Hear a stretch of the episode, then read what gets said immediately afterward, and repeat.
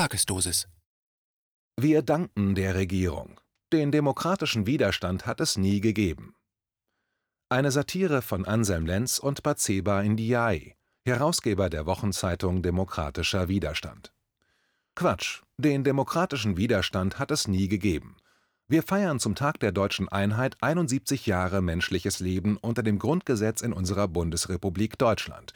Durch eine glückliche Fügung haben wir die Ehre, heute unter der besten politischen Führung aller Zeiten zu leben. In der Hauptstadt erstickt der ewig gestrige, gegenwärtige und zu erwartende Friede, eingeschläfert von der Abwesenheit jeglichen Aufbegehrens und dem bedingungslosen Konsens der Bevölkerung. Demokratieprobleme gibt es nur im Ausland, zum Beispiel in Minsk. Ein Picknick im Frieden, wilde, ausgelassene Tänze in durchgeistigter Glückseligkeit und Gesang unterstreichen die schlichte Gleichgültigkeit, mit der wir uns, hier bei uns, nur zu gerne und vorbehaltlos freiwillig der staatlichen Fürsorge unterwerfen. Wir lieben diese Regierung. Dafür steht die deutsche Demokratiebewegung seit 28. März 2020 ein. Dem Hofnarren der strahlengekrönten ewigen Mutter ward diese Woche im Schlosse Bellevue deshalb eine milde Segnung in Form des Bundesverdienstkreuzes zuteil. Aus den Reihen der niedrigsten Diener, hinter einer neckischen Geste schelmischer Koketterie ungeschickt kaschierter offener Bewunderung, unter dem vielstimmigen Jubilus kreischender Trillerpfeifen wird ihm für seine Beglückungen die rote Clownsnase verliehen. Wie Glav Drosten, er lebe dreimal hoch. Die Siegesfeier durchdachter, ausgewogener und vom niedergehenden Imperium unabhängiger Politik findet am Vortag der deutschen Einheit auf der Bundestagswiese statt. In den letzten Tagen gab es bereits vorab eine Reihe unkritischer und langweiliger Ereignisse. Die totalitäre Harmonie im Lande macht unsere Berichterstattung nun wirklich überflüssig. Am Sonntag das pankoronale Picknick im Berliner Tiergarten, die regelmäßige Tanzveranstaltung Social is Dancing am Spreewaldplatz gegen in Sachen Corona-Regime. Tagsüber kam es zu spontanen Protesten an den britischen Botschaften gegen die illegale Verhaftung des Mitbegründers der Ärzte für Aufklärung Heiko Schöning in England. Die Proteste fanden in Berlin und in vielen anderen Städten weltweit statt. Schöning ist mittlerweile wieder frei. Am vergangenen Montag dann die Bürgerinitiative Nachbarschaftsdialog unter dem Motto Neun Monate Corona, lasst uns reden an der Ecke Wilmersdorfer Straße und Goethestraße. Am Abend folgte die Mahnwache an der Siegessäule. In diesen Tagen finden weitere Versammlungen zur Verherrlichung unserer Mutter im Strahlenkranze in Berlin statt. Dies in dem verzweifelten Versuch, den Unisono-Chor gleichlautender Meldungen jeweils mit einer weiteren kraftvollen Stimme zu untermauern. Am Donnerstag, den 1. Oktober, die Peace Parade mit Zeltcamp am Tiergarten und Umzug. Berlin-peaceparade.net. Von 10 bis 14 Uhr wird wiederum Dr. Drosten die rote Clownsnase verliehen vor dem Schloss Bellevue freedomparade.de. Die genannte Peace Parade könnte spontan hinzustoßen. Am Freitag die Demokratiebewegung Nicht ohne uns gemeinsam mit Querdenken und wiederum der Freedom Parade laden ein zum Kinder- und Familienfest. Der vielseitige Titel Unsere Verfassung gestern, heute, morgen. Beginn wird um 15 Uhr auf dem Platz der Republik vor dem Bundestag sein. Es sprechen unter anderem Anke Wolf, Gewerkschaftsführerin von demokratischegewerkschaft.de, Michael Ballweg, dem Initiator von Querdenken und einem der ersten Wortführer der Demokratiebewegung, Uli Gellermann mit dem Verein für Volksverfassung und viele andere mehr. Zum Schluss wird am Abend zur besten Tagesschauzeit ein kämpferischer Treck zur Volksbühne am Rosa-Luxemburg-Platz ziehen, wo die überbezahlten Berufspolitiker-Töchter und Söhnchen von der rechtsradikalen Linkspartei von sich selbst befreit werden. Die Peace Parade könnte wiederum spontan dazustoßen. Am Samstag dann der große Spaziergang als Reminiszenz an die Hygienedemos für das Grundgesetz. Um 10.30 Uhr wird der Treffpunkt unter den Linden sein. Die Ankunft auf der Straße des 17. Juni dann rund 15.30 Uhr. Die Freedom Parade Nummer 13 feiert sodann 30 Jahre deutscher Einheit am Boxhagener Platz ab 13 Uhr. Der Umzug zum Brandenburger Tor beginnt um 14 Uhr. Dann die Peaceful Revolution 1989 plus 2020 von 15 bis 21 Uhr an der Siegessäule. Am fernen Bodensee bildet sich derweil die längste Menschenkette der europäischen Geschichte. Und schon heute folgt der Hinweis auf den Schweigemarsch Wir müssen reden am 10. Oktober. Der-schweigemarsch.de. Und dies ist nur eine kleine Auswahl. Die Athletinnen und Athleten vom Sportfest Schwarz-Rot-Gold wollen an zentralen Sportstätten und Medienhäusern etwa in der Nacht des Tags der Deutschen Einheit durchweg zeigen, was sie können. Und das unter herbstlichen Flutlichtbedingungen. In dieser Liste fällt eine beunruhigende Pluralität ins Auge. Gleichzeitige und räumlich benachbarte Veranstaltungen sollten sich dringend zusammentun und der vorherrschenden Einheitsmeinung anschließen. Denn schließlich haben wir dankbar zu sein, unter der besten Diktatur aller Jahrhunderte leben zu dürfen.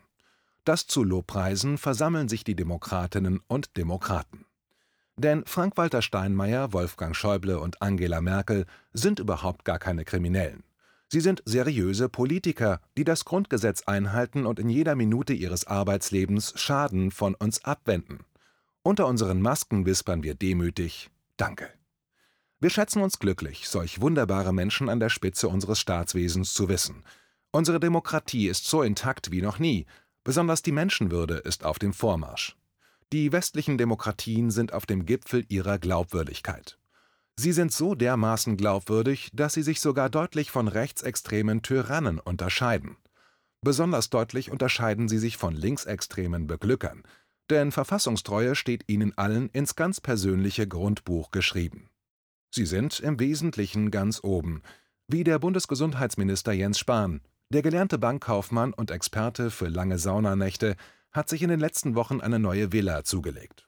Es ist laut Pressemeldungen ein Hochsicherheitstrakt für 4 Millionen Euro in Berlin-Dahlem mit schickem Sparloft, in dem zuvor der ehemalige amerikanische Botschafter Richard Grenell verkehrte. Das Anwesen ist gut eingemauert und wird standesgemäß von unserer Polizei überwacht. Unter unseren Masken wispern wir demütig Recht so. Frieden, Wissenschaftlichkeit, Humanismus, das sind die Devisen unserer demokratisch gewählten Volksvertreter. Es handelt sich keinesfalls um Lügner oder präfaschistische Tyrannen, die mit uns Gott spielen. Wer so etwas behauptet, ist rechtsradikal.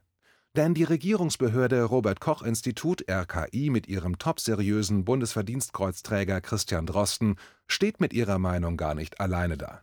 Drosten ist ein Halbgott in Weiß, er weiß Bescheid. Bei Corona handelt es sich um eine schlimme Seuche. Das sagen nun wirklich alle, die auch nur ein einziges Mal ein Thieme-Handbuch Virologie in Händen hielten. Und Drosten hielt es einmal in Händen.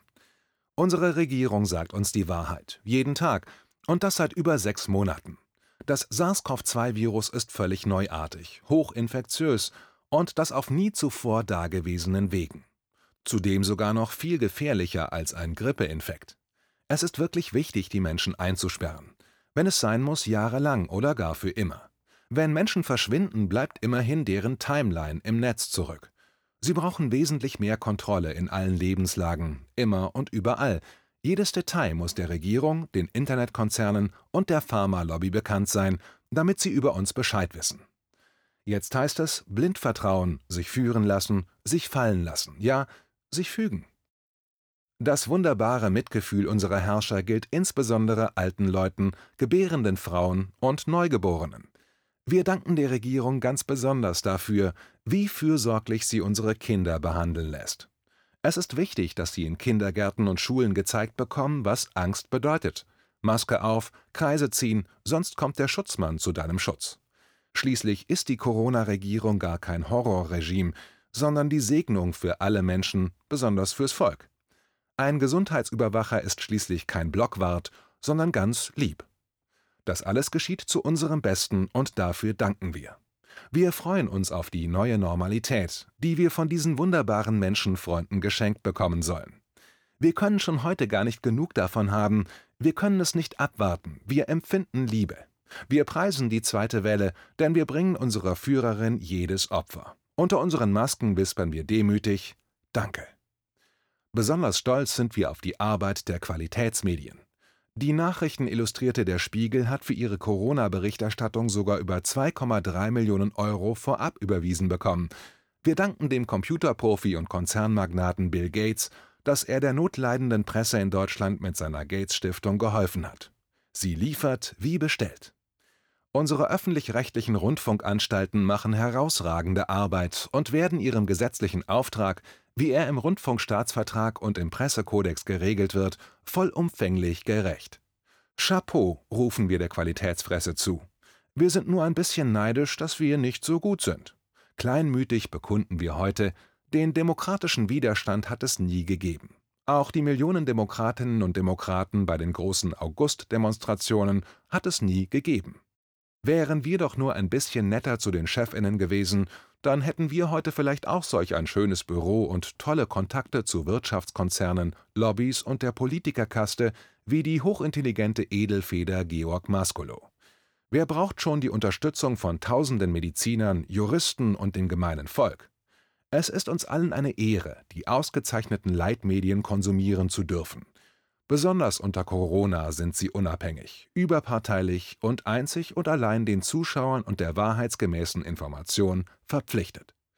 Und die Wahrheit ist nun mal, dass unsere Regierung, Pharmakonzerne und das liebe Imperium es ebenso wollen. Und darüber werden wir informiert. Dafür haben wir uns zu bedanken und sonst gar nichts. Jeder einzelne daran beteiligte Journalist ist ein Glanzstück seiner Branche, ach, des ganzen Menschengeschlechts. Unter unseren Masken wispern wir demütig Danke. Nur für Sie ziehen wir unsere Masken über die Ohren, über das Gemächt, über die Füße. Ach, wir tragen ganze Giftgasmonturen, denn unseren täglichen Drosten sendet uns heute. Ein Taliban-Regime ist nichts dagegen, so sehr verschleiern wir unsere Männer und Söhne für die Führerin und ihre Hofschranzen. Doch am allermeisten freuen wir uns auf die Impfung, der vielleicht mit einem kräftigen Zwang nachgeholfen werden muss. Aber was sein muss, das muss schließlich sein. Der bereits seit Wochen vorliegende Impfstoff auf Basis bekannter Grippeimpfungen, den Russland der Welt kostenlos anbietet, kommt für uns leider nicht in Frage. Wir warten auf das genverändernde Original aus dem Westen und möchten davon richtig viel gespritzt bekommen. Wir vertrauen Bill Gates, denn er ist ein guter Freund unserer geliebten Führerin. Angela Merkel ist eine Christin und sie ist eine Demokratin. Überhaupt sind unsere lieben Führer sehr gebildete und feine Leute. Das sieht man ihnen sofort an. Wahrheit, Weisheit und Verstand sprechen aus ihren Gesten, aus ihren Stimmen, aus ihrer charismatischen Präsenz. Niemals sahen wir sie in unseren Straßen. Sie haben etwas Übersinnliches an sich. Sie erscheinen auf Bildschirmen und scheinen sie zugleich zu überragen, wie Hologramme. Ihre Warmherzigkeit ist weltberühmt. Wir sind dankbar, unter dem Licht ihrer Sonne leben zu dürfen, jeden Tag. Die Regierung hat das Mandat, mit uns alles zu machen, was sie will. Wahlen sind dazu da, dem Machtapparat in allen Farben zu huldigen. Christlich, sozial, liberal, grün, links und alternativ – wir leben wie die Maden im Speck einer verendenden Ratte in einem Paradiesgarten unter dem ewigen Regenbogen. Unter unseren Masken wispern wir demütig Danke. Lasst uns tanzen, aber bitte jeder für sich. Haltet Abstand und das Gesangsverbot ein, lasst uns unsere Unterwürfigkeit in jedem Moment in Einsamkeit deutlich machen. Die Masken mögen unsere Gesichter entstellen, aber sie sind eben erst die vorläufige Endlösung an unseren Körpern. Ja, sie sind nur die Warnung, dass wir, wenn wir nicht gehorchen, einfach vergiftet werden und sterben. Und das will doch keiner, oder? Unter unseren Masken wispern wir demütig Danke. Überhaupt sind wir unseren Herrschern in untertänigster Dankbarkeit ergeben, dass sie uns an die Endlichkeit unseres Daseins auf der Erde erinnern. Jeder Mensch muss einmal sterben, ob er nun ein erstklassiger Mensch ist, wie die Hohepriester unserer Führerkaste, ein zweitklassiger Mensch, wie die Speichel